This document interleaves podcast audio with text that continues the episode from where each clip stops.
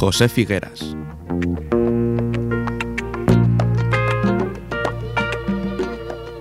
Calderón Guardia.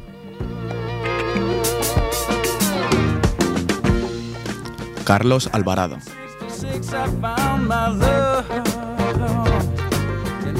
Constitución del 49. Somos Aitor Padilla. Y David García. Y esto es Desde la Historia.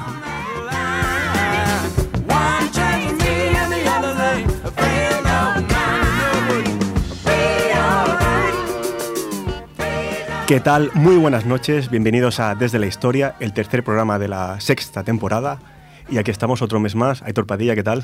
Hola, buenas noches David. Pues sí, otro mes, otro tema. Encarando ya el final de año. Encarando el final de año, sí, sí, ya el próximo programa en año nuevo ya. En año nuevo, sí, sí. Y hoy vamos a, a viajar a un continente que teníamos un poco olvidado últimamente. Sí, que como siempre tiene una música increíble, pero es un continente, pues, muy hermano, ¿no? Sí. Eso es un continente hermano, nos, hablamos la misma lengua y la verdad es que traemos un tema pues que nos llamó mucho la curiosidad.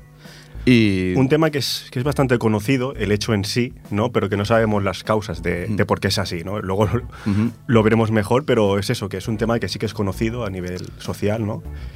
pero que luego pues cuesta definir por qué es así. Exacto.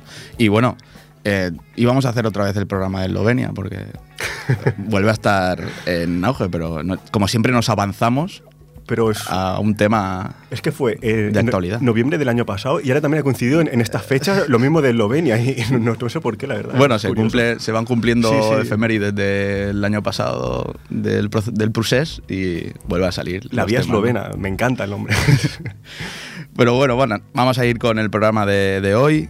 Antes de empezar, como siempre, pues presentamos la- las maneras de contactar con nosotros para, como siempre decimos, nos podáis criticar eh, bien, Bien o mal. criticar bien, yo prefiero bien, y poneros en contacto con nosotros para proponernos temas y, y- y estar a, pues formar parte ¿no? de este programa.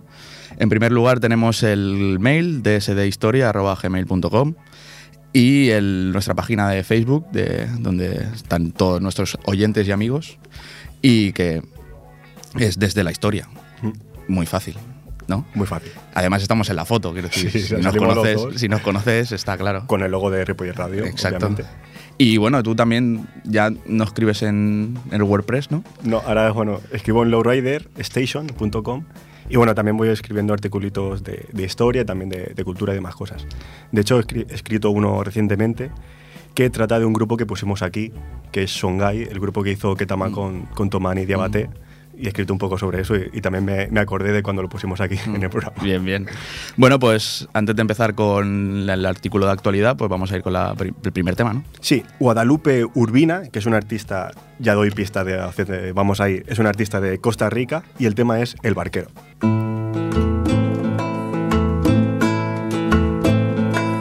Barquero, ¿quieres pasarme a la otra orilla del Si te paso, niña hermosa, si te paso, ¿y qué me das?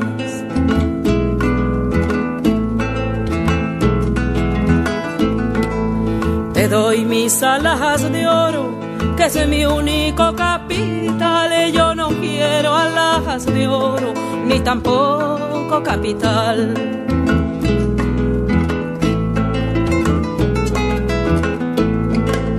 Barquero, ¿qué es lo que quieres?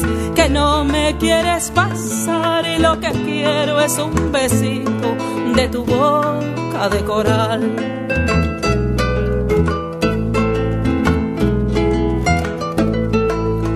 La niña arrolló su falda y el barquero se alegró, pero ella se metió al agua y nadando sola pasó.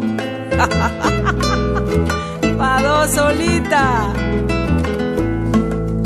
Carachas con el barquero, yo no sé lo que pensó. Mis besitos no se cambian como cosas sin valor. Que mis besitos no se cambian como cosas sin valor.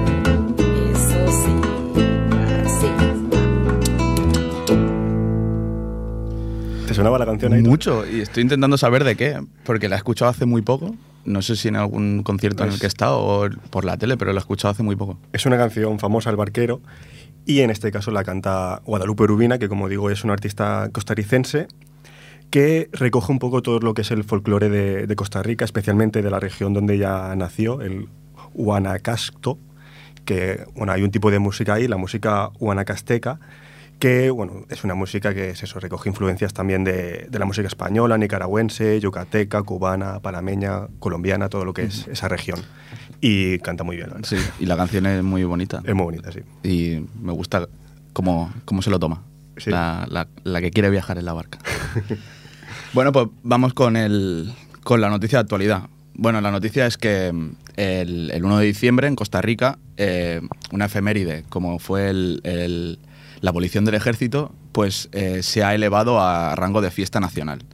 Eh, es que hace 70 años que están sin fuerzas armadas en Costa Rica y esto quieren hacer ver que les ha dado mucho más réditos que no solo una imagen de, internacional de pacifismo o una estabilidad política que alcanzado, alcanzaron a mediados del siglo pasado. Em, los beneficios de aquella decisión se miden ahora directamente en números, en un progreso apalancado por la inversión social que se elevó después de 1948, según concluye la investigación estadística histórica elaborada por un instituto de la Universidad de Costa Rica. Eh, los índices de bienestar que mantienen a Costa Rica por encima del promedio latinoamericano, que es algo importante para ser un país bastante pequeño, eh, se pueden explicar en parte por el crecimiento que tuvo la inversión en educación y salud después de la eliminación del ejército, que así lo determina pues, el Observatorio del Desarrollo de, de la Universidad de Costa Rica. Eh, la inversión social se ha multiplicado por 5, o sea, era un 2,6 del PIB y pasó a ser un 13,4, que es muy importante. Es muy elevado. sí. La verdad es que a mí, a mí me sorprendió. Yo decías que se conoce bastante, yo no lo conocía. Yo, yo conocía así que, que no tienen ejército, siempre es algo que, que había escuchado de Costa Rica.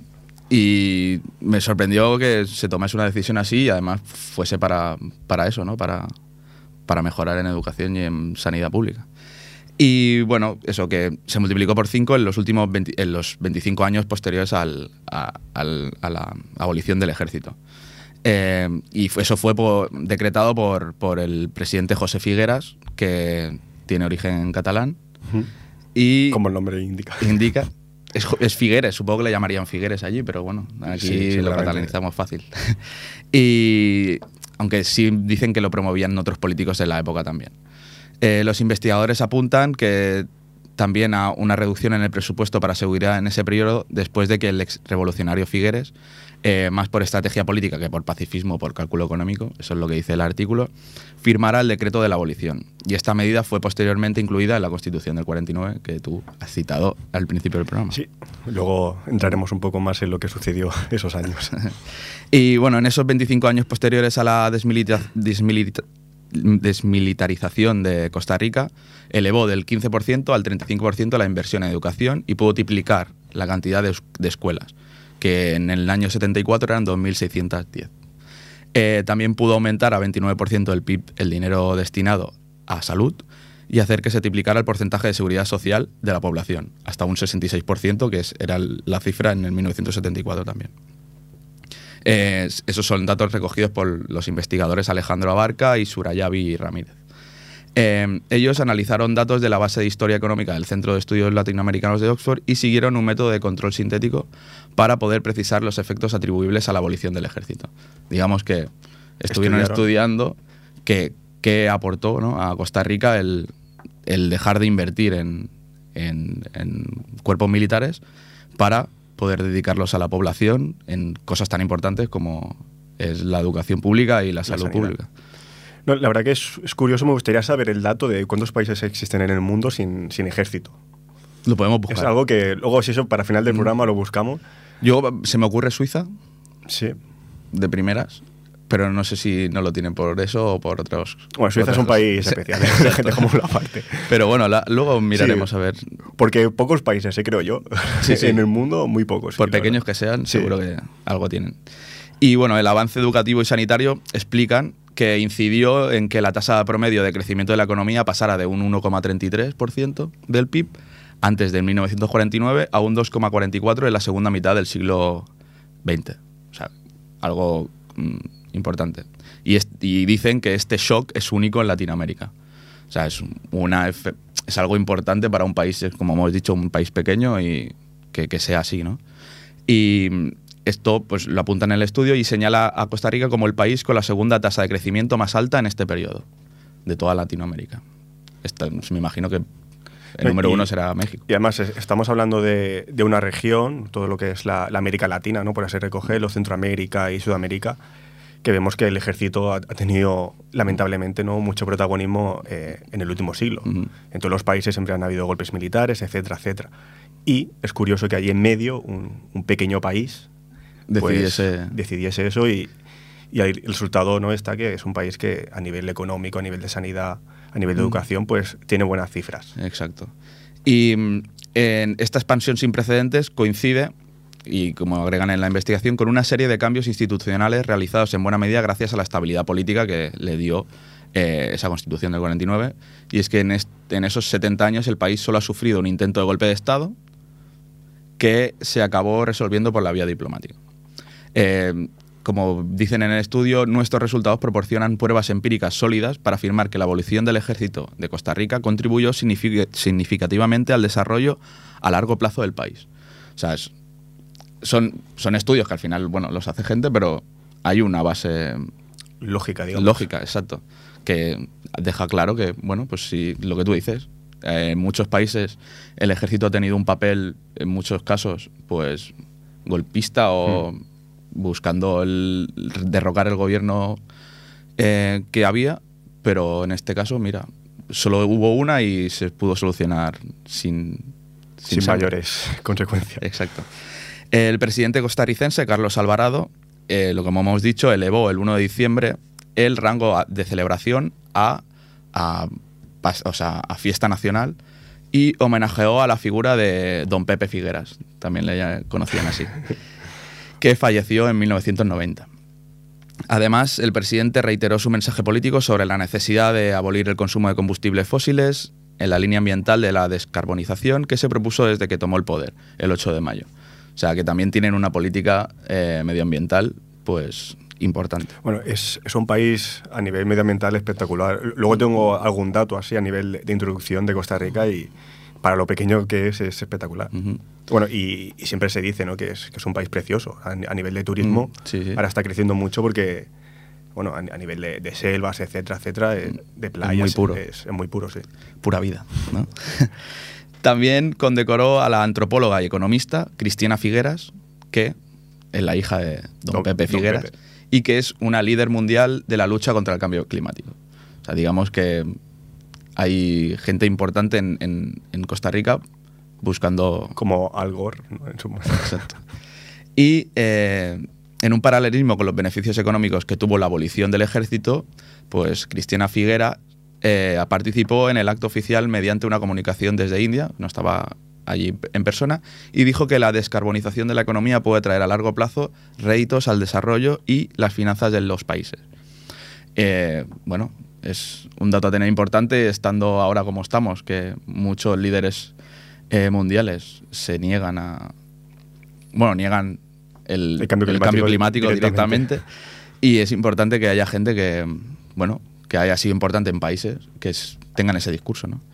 Eh, Costa Rica, por eso también, Costa Rica se ofrece eh, como sede en noviembre de 2019 para la cumbre del clima, el COP25, tras la decisión de Brasil de no auspiciarla como estaba programado.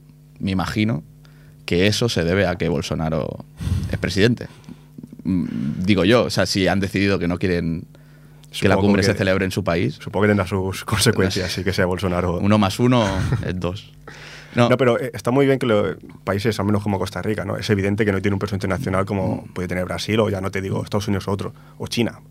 Pero bueno, es interesante que eso, que el, el tema del, medio- del medio ambiente lo vayan moviendo, porque es un tema que yo creo que con los años va a ir cogiendo cada vez más protagonismo. exacto. Y al final va a llegar un punto de, creo yo, eh, o, Mm. o cambiamos o, o nos quedamos aquí. Y eso ahora nos cuesta verlo aún, pero yo creo que con los años va a ir a más. Y que se pueda aprender de los países pequeños. ¿eh? Sí. Las políticas de descarbonización tienen que estar eh, a primera, a primera orden. Y bueno, el 70 ani- eh, aniversario de la abolición y la revelación de su impacto en el progreso se cruzan con un momento de incertidumbre en las finanzas públicas también en Costa Rica y dificultades para sostener la inversión social. O sea, no todo es, es luz. ¿no? No, claro, tampoco es, es el país perfecto, ¿no? que, lo estamos pintando aquí. Tendrá sus problemas, pero bueno, es un país al menos interesante, ¿no? A nivel político y económico. ¿Que, que es perfecto? No. ah, No, no puede ser.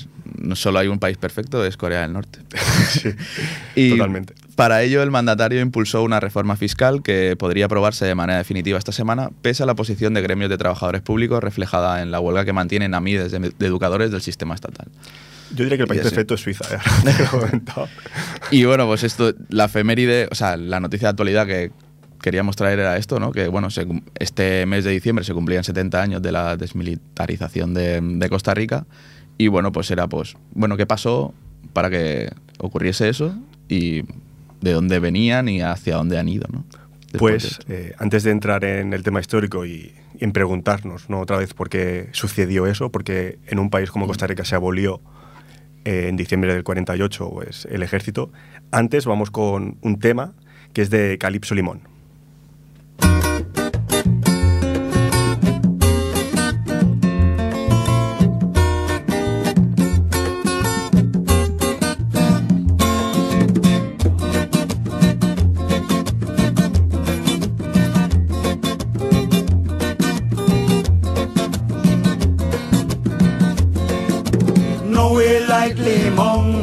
Is the land of freedom. No way like Limon, Limon is the land of freedom. Anywhere you go, your mind is right back on Limon. Anywhere you go, your mind is right back on Limon and about. No way like Limon, Limon is the land of freedom. No way like Limon, Limon is the land of freedom. In the fiesta time, the people them coming from all about. When they reach in Limon, they don't want to left the town at all and about. No way like Limon, Limon is the land of freedom. No way like Limon, Limon is the land of freedom. You go to Panama, you go to New you go to San Jose, but your mind is right back on Limon and about. No way like Limon, Limon is the land of freedom. No way like Limon, Limon is the land of freedom.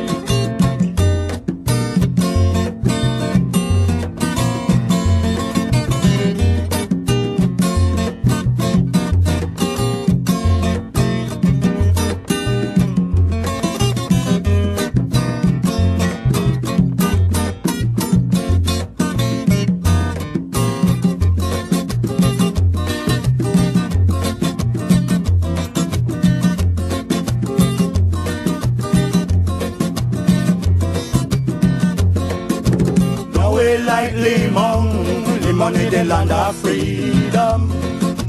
No way like Limon, Limon is the land of freedom.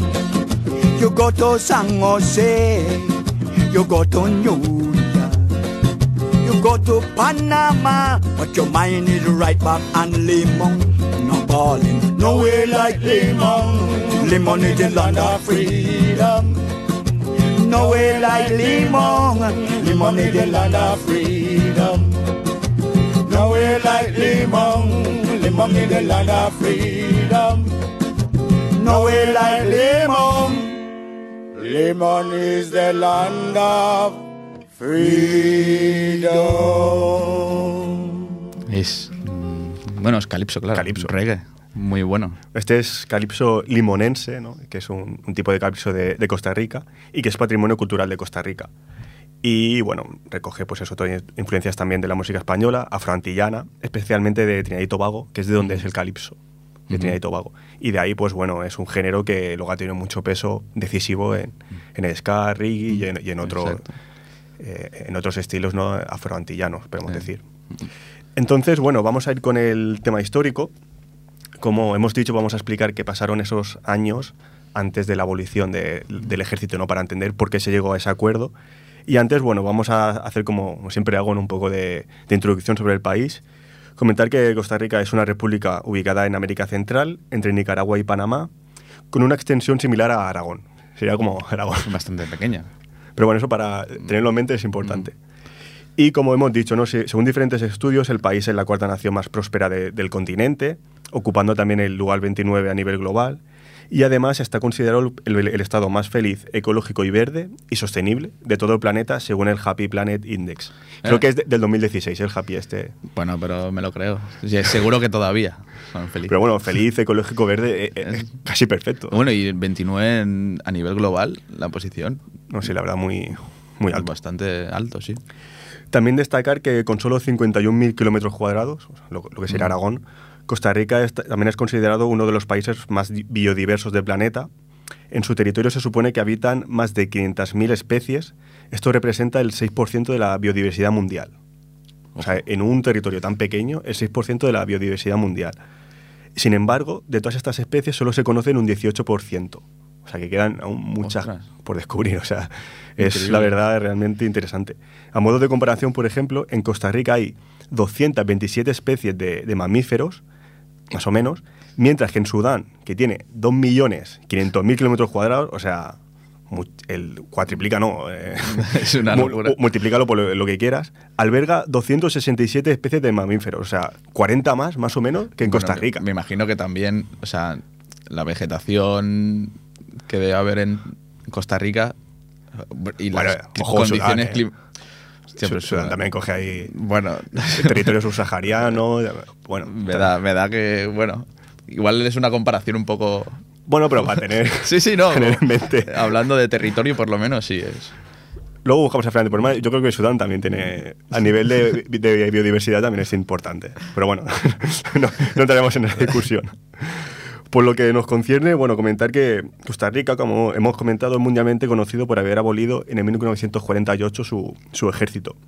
Ese mismo año, en el 48, curiosamente, el país vivió una guerra civil.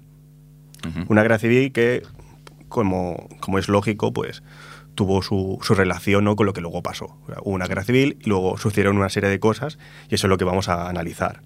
La guerra civil de Costa Rica figura como el colapso más significativo de, de la democracia ¿no? dentro de un país que, que es verdad que durante su historia eh, como país independiente ¿no? pues sí que ha sufrido episodios dictatoriales, pero que más o menos desde el 1870 eh, ya hace años, ¿no? pues siempre ha tenido una clara voluntad democrática. Sí que ha tenido episodios ¿no? de, Ujú. de dictadores, pero siempre ha tenido esa voluntad. De hecho, ningún otro conflicto polarizó tanto al país ni cobró tantas vidas humanas, ni por otra parte influyó tanto en el desarrollo posterior de las instituciones democráticas en Costa Rica hasta la actualidad. O sea, digamos que fue un conflicto que luego influyó a que los políticos de Costa Rica tuviesen esa voluntad de, oye, vamos a hacer un país aquí próspero y vamos a dejarnos de, de guerra, básicamente. Exacto. El inicio de la guerra civil de Costa Rica, eh, del 48, no es más que el resultado de la anulación por parte del propio Congreso Co- Constitucional de Costa Rica de las elecciones presidenciales que se celebraron el 8 de febrero de, de ese mismo año. Pero antes de llegar aquí a febrero del 48 y a por qué se anularon estas elecciones y, y ya como en definitiva se llegó a una guerra civil, vamos primero a hacer un breve, un breve repaso ¿no? de los años 40 en Costa Rica para, para entender un poco el- el conflicto. Ujú. En el 1940 llegó al poder el doctor Rafael Ángel Calderón Guardia, con el beneplácito de la oligarquía gobernante, que era formada por el Partido Republicano Nacional, ¿no? que era de carácter social cristiano. Hay que, hay que irse quedando con los nombres porque, claro, Mm. no, no conocemos muy bien la historia de Costa Rica y los nombres. Pero bueno, primero tenemos a Calderón Guardia, que bueno, procede de una familia también importante dentro de Mm. Costa Rica, que aún se mantiene, que el calderonismo se llama, ¿no? que es una forma de hacer política dentro de, esta familia. Con el beneplácito del Parlamento, del, Del- Partido Republicano sí, Nacional. Partido Republicano Nacional, ¿no? que era el que estaba en el gobierno. Pero una vez en el poder, abandonó a dicho grupo, digamos, y en alianza con el Partido Comunista de Costa Rica, aplicó una serie de medidas que in- intentan mejorar las condiciones de los trabajadores. ¿no? Promulga, entre otros, el Código de Trabajo, las garantías sociales y funda la Caja Costarricense de Seguro Social, ¿no? que será con el tiempo una de las instituciones responsables de los buenos índices de desarrollo humano que, que goza el país hoy en día. Entonces, bueno, es social cristiano y a la vez se tiene una alianza con el, con el Partido Comunista, ¿no? que podría ser un poco ambiguo, ¿no? Eh, eh, cristianismo y, y Partido Comunista, pero lo hizo, o sea, es, es- es verídico. Entonces, eh, sí que hizo esta serie de cosas ¿no? importantes a nivel de, de trabajadores, etcétera, pero la popularidad, la popularidad de Calderón Guardia fue descendiendo a medida que avanzaba su gobierno debido a rumores sobre corrupción en su gabinete y en sus funcionarios. Hubieron una serie ya de, de cositas que la gente Siempre fue aparece algo. Eh, aquí aparece una figura que será importante en un futuro próximo, que es nuestro amigo Pepe Figueres Ferré, o Figueras Farré, como, usted vulgue. Aquí eh, aparece la figura de, de Figueres, que denunció ya el 8 de julio del 42 actos irregulares y de corrupción por parte del gobierno, y lo hizo en un discurso ra- radiofónico. Entonces, antes de poder terminar su discurso, su- su discurso en la radio, autoridades oficiales tomaron la radioemisora y Figueres fue encarcelado. O sea, como si nosotros estamos haciendo aquí el programa. ¿Qué estás hablando? Y viene la Guardia Pero Civil estaba, estaba, eh, Figueras estaba posicionado en un partido, entiendo. Era alguien. Luego veremos dónde estaba posicionado, pero bueno, digamos que era parte de la, de la posición, ¿no? Y él denuncia que hay una serie de irregularidades, que es un gobierno corrupto, y lo, lo encarcelan, y cuatro días después fue exiliado al, al Salvador. O sea, tuvo que salir de, de Costa Rica. En 1944 llegó a la presidencia el maestro Teodoro Picado Michalski, no, no tiene nombre fácil, Michalski, quien también era miembro del Partido Republicano Nacional, es decir, el mismo de Calderón Guardia, que de hecho fue el que lo promovió en el cargo. O sea, siempre que hablamos de, de Picado, digamos así, pues tener en mente que es del partido gobernante, que es el mismo de Calderón Guardia. Sí, que le da un poco el puesto, ¿no? Por, Sí, es eh, típica continuidad política. ¿no? Eh, sí. Eh, por su parte, Figueres Ferré, el mismo 44, eh, regresa a Costa Rica y preside el partido Acción Demócrata, el cual se unió a fuerzas opositoras y siguió con las duras críticas al gobierno, argumentando ya no solo actos de corrupción por parte del gobierno, sino también la impureza, la impureza de las elecciones del 44. Esto es importante ya, esto de chupinazos y tal. Mm. Pues luego veremos, veremos por qué. Chupinazo, pucherazo. Pucherazo, sí. me confundí. Sí, me, me se me ha ido. Eh, entonces, eh, Figueras Ferré estaba en el Partido Acción Demócrata y, como decimos, eh, tiene alianza ¿no? con otras fuerzas opositoras, entre ellas destacar el Partido Unión Nacional de Utilio Ulate Blanco, también otro nombre importante, Utilio Ulate Blanco, quien tenía apoyos de sectores de la burguesía dominante, pequeña y mediana burguesía urbana y también de los socialdemócratas.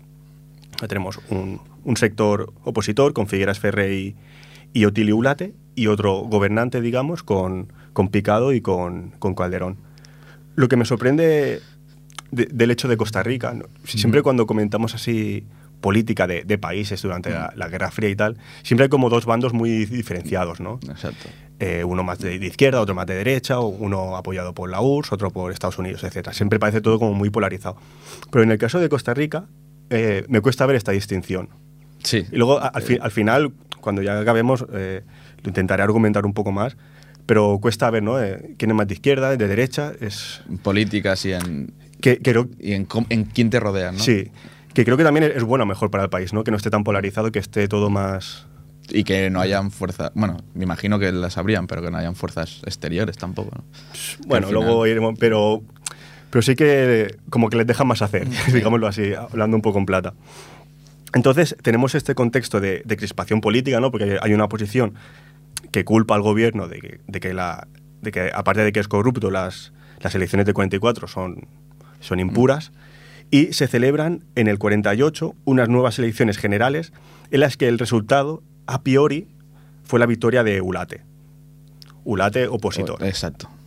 Pero esta victoria no fue reconocida por el gobierno de Picado, que se negó a entregar el poder. Entonces aquí hay, Aquí ya hay una disputa. aquí hay una disputa. Entonces, Otilio Ulate y José Figueres, los dos de la oposición, apelan la decisión al go- a- gubernamental ¿no? de, de negar la victoria, lo apelan ante el, tri- el Tribunal Electoral, que era un órgano creado antes de las elecciones para paliar posibles desavenencias ¿no? que, pudiese- que pudiesen ocurrir a, eh, a raíz de, de las elecciones y al que, pidi- eh, al que pidieron que diera validez a los resultados electorales. La sentencia del tribunal confirmó la victoria de Ulate, pero el Congreso Constitucional de Costa Rica, donde el presidente contaba con, con mayoría, volvió a confirmar la nulidad de los resultados. O sea, a pesar de que había un tribunal que Hmm. miraba por la limpieza de las elecciones y que dijo que estaba todo correcto, El gobierno dijo que aquí, aquí Entonces- no hay nada que rascar. Entonces, aquí, claro, eh, es difícil ponerse en un bando u otro, porque el- lo que pudiese suceder en esas elecciones eh, es complicado de, de analizar, ¿no? Pero bueno, eh, esta es la, la situación en, en Costa Rica. Entonces, a pesar de los intentos de varios sectores para lograr una salida pacífica a la, a la situación, José Figueras, él dijo, Mm. yo aquí, yo el primero, mandó al Ejército de Liberación Nacional, el cual se levantó en armas contra el gobierno el 12 de marzo del 48, que es cuando, cuando se inicia eh, la, la guerra civil, un mes después de las, de, la- Las elecciones. de las elecciones, que fue el 8 de febrero. Picado, por su parte, logró el apoyo del presidente de Nicaragua, Román Reyes, quien envió su ejército a, a Costa Rica. La presencia de las tropas nicaragüenses sí que es verdad que permitió a Picado obtener algunas victorias al, al inicio del conflicto, pero al mismo tiempo la presencia de tropas extranjeras, aunque fuese Nicaragua, pero era obviamente extranjero, e hizo que la mayoría de la población también se volviera en contra del presidente. Entonces, eh, los comunistas, por su parte, como decíamos, estaban aliados con el, con el el- gobierno de el- Calderón Guardia y, y Los que Picado. estaban gobernando. Entonces, claro, participaron en la lucha armada como aliados del, del gobierno, pero se retiraron luego de que Figueras, Figueres y Manuel Mora, que era el líder de los comunistas, acordaran un pacto para mantener las garantías sociales. Al Llega- principio lucharon, luego se fue viendo que, que Figueras se iba a imp- a imponer a, a Picado y los comunistas llegaron a un acuerdo. Es, es lo que tú comentas, ¿no? De la mezcla que hay. Sí, Igual. Es que es sí. difícil de Sí, claro que... discernir. O sea, que pase eso, por ejemplo. Igual, imagínate que hubiese pasado la guerra civil española. al- al- al bueno, Es que es, es- es otro Es tema. imposible. Pero, No, no, pero al final, yo, yo como lo interpreto, ¿no? Los comunistas tienen un objetivo de garantías sociales. Si, si es con este gobierno, vale. Si es con el otro, también. También, exacto. Básicamente es como yo lo interpreto. Entonces, la, la oposición en este caso, o sea, eh, Figueras y Ulite, eh, convocaron una huelga, una huelga general eh, que consiguió paralizar los bancos, industria e instituciones educativas del país y al fin Picado reconoció el 2 de abril su inferioridad ante su rival y trató ya de iniciar conversaciones de paz con, de paz con, Figueras. Entonces, con la mediación de los embajadores de Estados Unidos, Panamá, México y también representantes apostólicos, eh, los dos contendientes celebraron una conferencia y finalmente el conflicto concluyó el 19 de abril con la firma del pacto en la Embajada de, de México. o sea, fue un mes. Sí, sí, fue, fue, poquísimo. Un mes Fue- de fue guerra civil. Bueno, Bueno, de hecho es eso, la, la guerra civil duró únicamente cinco semanas, o sea, es del 12 de marzo al 19 de abril del 48. Muy- y, muy y- y ya para eso, para ellos es el mayor conflicto de la historia de Costa Rica. Digo, bueno, Imagínate. aquí en Europa te lo regalamos si quieres, sí, nos sobran. Entonces, en este espacio de tiempo tan corto, se estima que murieron más de, de 2.000 personas, ¿no? Cifra que, por el bajo número de, de combatientes durante la guerra y por la corta duración de las batallas, es bastante alta. sí, 2.000 la personas. verdad no quería preguntártelo, pero sabía que me lo ibas Sí, a sí. decir ahora. Y me parece bastante alta. Sí, es bastante alta. Entonces, bueno, por su impacto, ¿no? el conflicto del 48 es considerado uno de los estadios de violencia política más dramáticos de la historia de, de Costa Rica. Evidentemente es dramático, pero que este sea tu- mayor conflicto, ya digo, comparando sí, con otros Por lo menos en, países. tie- en tiempo. Sí, sí. Exacto. Entonces, una vez finalizado el conflicto, quedó claro que, claro, las elecciones que la gana, en teoría, Ulate. Pero ¿quién gana la guerra? ¿Quién es el primero que pone ahí al ejército? Es Figueres, don, don Pepe. Don Pepe Figueres. Entonces, eh, ent- e- ellos conocían esa situación, que, que Ulate había ganado las elecciones, pero que Jo- José Figueres ganó la guerra, y firmaron un pacto donde se estableció que, que se, que se formaría una junta de gobierno bajo el mando de Figueres, que ejercería durante 18 meses sin Congreso, y que pasado este periodo, 18 meses, entregaría el poder a Ulate. Y también se estableció que se, convoca- se convocaría una Asamblea Nacional Constituyente para formar una nueva constitución política. Llegaron sea, a ese acuerdo. Al final, o sea, mm, Figueres, digamos que ganó la guerra, pero reconocieron entonces que Ulate había ganado las elecciones. O se supuso que era así, aunque el Se tribunal supuso dijese que era no? así, pero bueno, igualmente el, el gobierno la guerra la, la había perdido. O sea, Sí. evidentemente eh, se crea una nueva junta de gobierno, entra Figueres, Mm. claro, para Figueres y Ulate ha ganado Ulate. O sea, no, no hay otra cosa que, que hacer. Mm. Exacto. Picado, si, si no se lo cree, pues Mm. la guerra ya la había perdido, digamos. Exacto. Entonces, en estos 18 meses, la Junta de Gobierno de Figueres impulsó también importantes proyectos políticos para la reforma y la, y la modernización del país. También eh, lo que decía el presidente actual de Costa Rica, que, que lo homenajea ¿no? a, Mm. a Figueres, es por también lo que hace. ¿no? Por ejemplo, se nacionalizan lo- los bancos y se crea el Instituto Costarricense, Costarricense de Electricidad, para impulsar la energía, o sea, hace una serie de cosas para ir modernizando el país. Posteriormente, en la Constitución del 48 se establece la abolición del ejército, que extraoficialmente ya había sido abolida el 1 de diciembre del 48, que es lo que se celebra, Exacto. pero oficialmente fue con la, con la Constitución del 49 cuando se ratifica, digamos. Y, y se, se abole el ejército como institución permanente y aparte también se decretó el derecho a voto de la, de la mujer y también de la población afrodescendiente. O sea, también avanzó en otros aspectos. Garantías sociales. Además, también el sistema político de Costa Rica profundizó en su carácter civilista, con la creación de instituciones para evitar el fraude electoral y también para asegurar la estabilidad política. Todo ello bajo el protagonismo de- del Estado, ¿no? No- no del ejército como en- lamentablemente en otros países de, de Latinoamérica, Exacto. por así decirlo. Sí, yo había leído, bueno, una de las frases que él dijo cuando, bueno, se decidió, bueno, me imagino que era cuando ya presentaron la Constitución, era yo no quiero militares, quiero educadores y quiero médicos ¿no? en el país. Y pues lo resume muy bien, Eh, en- por lo menos en las políticas que luego siguieron. Con ese dinero, pues se fueron a, a mejorar la educación pública, la sanidad pública y ha llevado al país a, a lo que es ahora también. Algo, o sea, puesto 29 a nivel global en cuanto a, Sí. a poder económico, pues es importante. No, la verdad es eso. eh, Ves países, porque decimos, claro, Costa Rica puede ser más fácil de gobernar que, pues, por ejemplo, Colombia, ¿no? Porque evidentemente Costa Rica es mucho más pequeño y es más manejable, digámoslo así. Pero es que luego hay otros países como El Salvador, que están cercanos, Nicaragua, Guatemala, que también son pequeños y están en una situación crítica. O sea que, que el caso de Costa Rica yo creo que es, que es importante de valorar, aunque sea un país pequeño, porque ya te digo, hay, hay otros estados pequeños que, que están al lado y que están en una situación fatal Y que llevan años. y que llevan años. así. Entonces yo creo que hay que reivindicar lo, lo bueno de Costa Rica, en este Exacto. caso, a nivel político y a nivel económico. Y al tener, a tomar decisiones Hmm. que pueden no entenderse, pero mira, a lo, a lo que te llevan, ¿no? A, a ser un país próspero. Próspero. pues bueno, luego iremos, después del tema, iremos con, con esto de los países que no tienen ejército, nos, que, nos ha quedado ahí que hay miga, ¿eh? Hay- Hay miga. Antes vamos con el tema de Quantic, cumbia sobre el mar.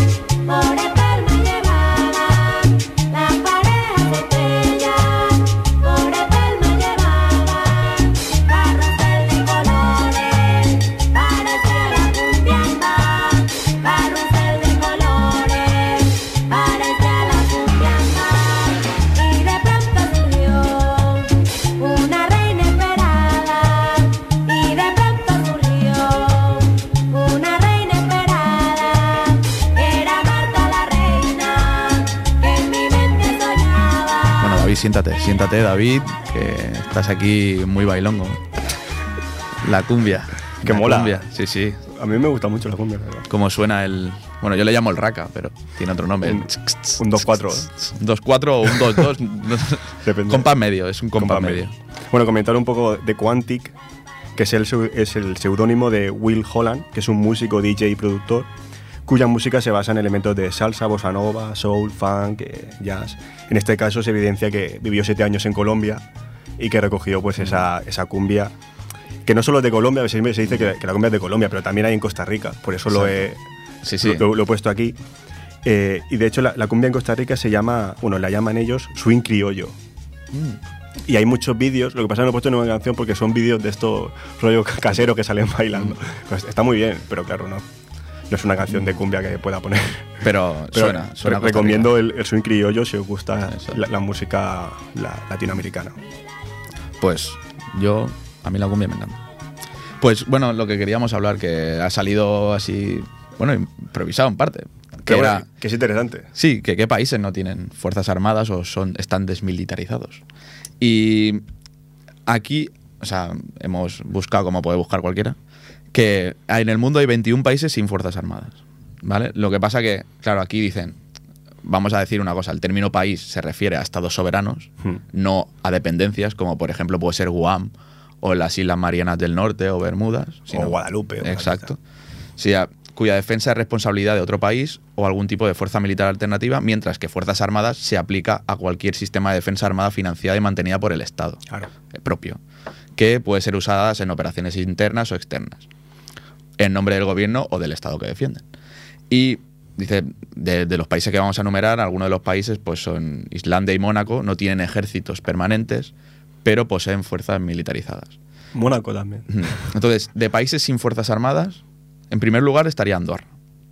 Andorra no tiene ejército permanente, pero el gobierno andorrano tiene firmados tratados con España y Francia, como el de 1993, Mm. para su protección.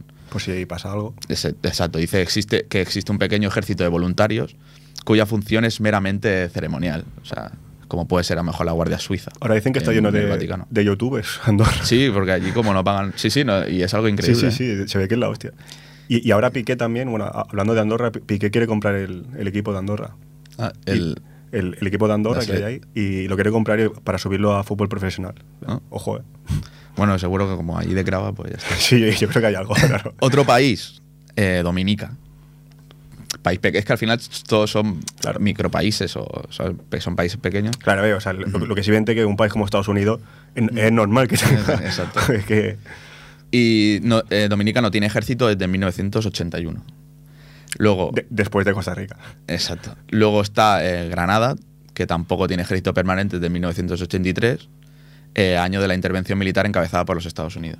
Digamos que allí dijeron, a lo mejor se los cargaron a todos. Granada país. O sea, Granada país, exacto. ¿eh? El siguiente es Kiribati, una de las banderas más bonitas de- del mundo, que según la Constitución las únicas fuerzas de seguridad permitidas son la policía. No hay ninguna más.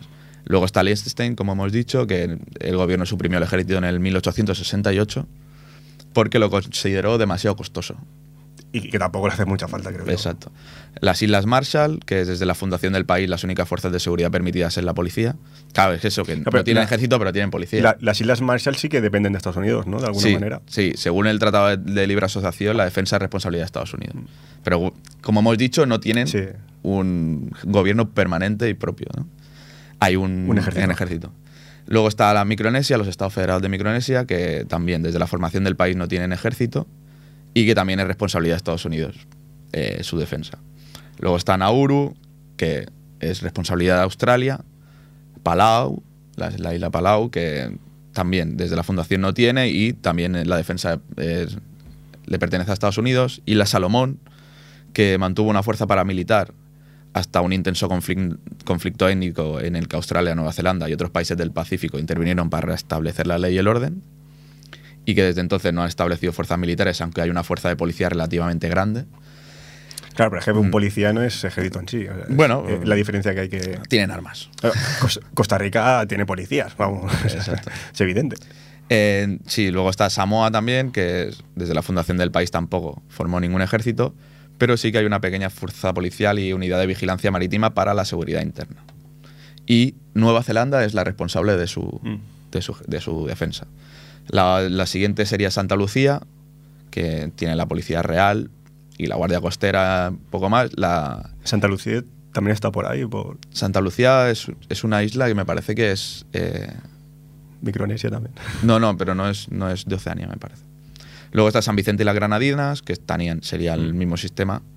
Tampoco tienen... eh, aunque los comandantes de guardacostas han sido oficiales de la Armada Británica. La siguiente sería Tuvalu, que también estamos hablando de países Muy que para la mayoría son totalmente desconocidos. ¿no? Son islitas. Exacto. Realmente. Y que tampoco, o sea, se formó el país y no tiene ningún ejército. Y la Ciudad del Vaticano, que tiene un cuerpo de gendarmería para la vigilancia interna, la Guardia Suiza, que se encarga de la protección del Papa, aunque oficialmente está bajo la autoridad de la Santa Sede y no del Estado de la Ciudad del Vaticano. O sea, claro, es que ahí está la... También es un varios- caso muy especial. Exacto. Pero, bueno, sí que tienen también eso, lo que dicen, la, la Guardia Suiza y todas estas cosas. Exacto. Eh, y esto es importante porque hemos visto que en muchos países hay, por ejemplo, Andorra, Francia y, España tienen una- Un acuerdo. un acuerdo. Aquí no existe un tratado de defensa con Italia, en la Ciudad del Vaticano. Y porque dicen que esto violaría la neutralidad acordada en el Tratado de Letrán, pero informalmente sí que las Fuerzas Armadas protegen un poco la Ciudad del Vaticano. O sea, no... O sea, si entra alguien Hay que hacer algo. al Vaticano, y, Italia en teoría no haría nada, ¿no? Exacto. Interesante. protegen desde fuera, porque al final está en medio de Italia. Eh, luego estaría lo que hablábamos de países sin ejército permanente, pero con una fuerza militar mi- limitada. Y aquí estaría Costa Rica. Costa Rica estaría Islandia, que al final no tiene ejército permanente desde 1869, pero es un miembro activo de la OTAN. Y eh, hay acuerdos sobre operaciones militares con, otras, con Noruega, con Dinamarca y con otros países de la OTAN. ¿no? Tampoco le hace mucha falta, creo yo. No, a yo- Islandia. Ya, mira, ¿y ¿cuánto llevan? Llevan más de 150 años, prácticamente.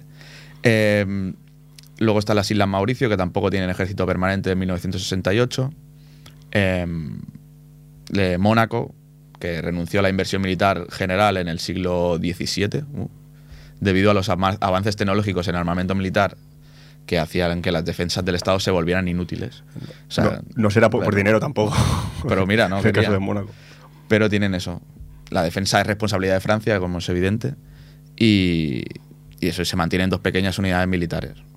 Y luego está Panamá, como otro país, que en 1990 eh, el go- gobierno de Guillermo Ondara suprimió el ejército y reformó el aparato de seguridad creando las fuerzas públicas. Pero bueno, como bien dice, al final esto, la seguridad del país y del canal de Panamá, que es algo, es un punto estratégico importante, pues pertenecen a, a Estados Sí, Unidos. Estados Unidos está ahí metido. Y el último país sería Vanuatu, que la Fuerza de Policía de Vanuatu posee una fuerza paramilitar con fines de seguridad interna. Y está compuesta por casi 300 hombres y mujeres bien equipados con armas pequeñas. O sea, digamos que no es un ejército como tal, pero ya, ya es un pequeño ejército. Es curioso, la verdad. Ahora, por, por la otra banda, creo que está la India, eh, como el país que más gasta a nivel, a nivel militar, y luego la China. Pues nada mal, ¿eh? Dos Peligro. potencias. y bueno, aquí el dato. El dato para si algún día tenéis que ir a algún con- concurso de televisión, que lo tengáis claro. Y bueno, pues hasta aquí el programa de hoy. Eh, ya nos vemos el año que viene. Feliz año a todos y bueno, buenas noches. Buenas noches.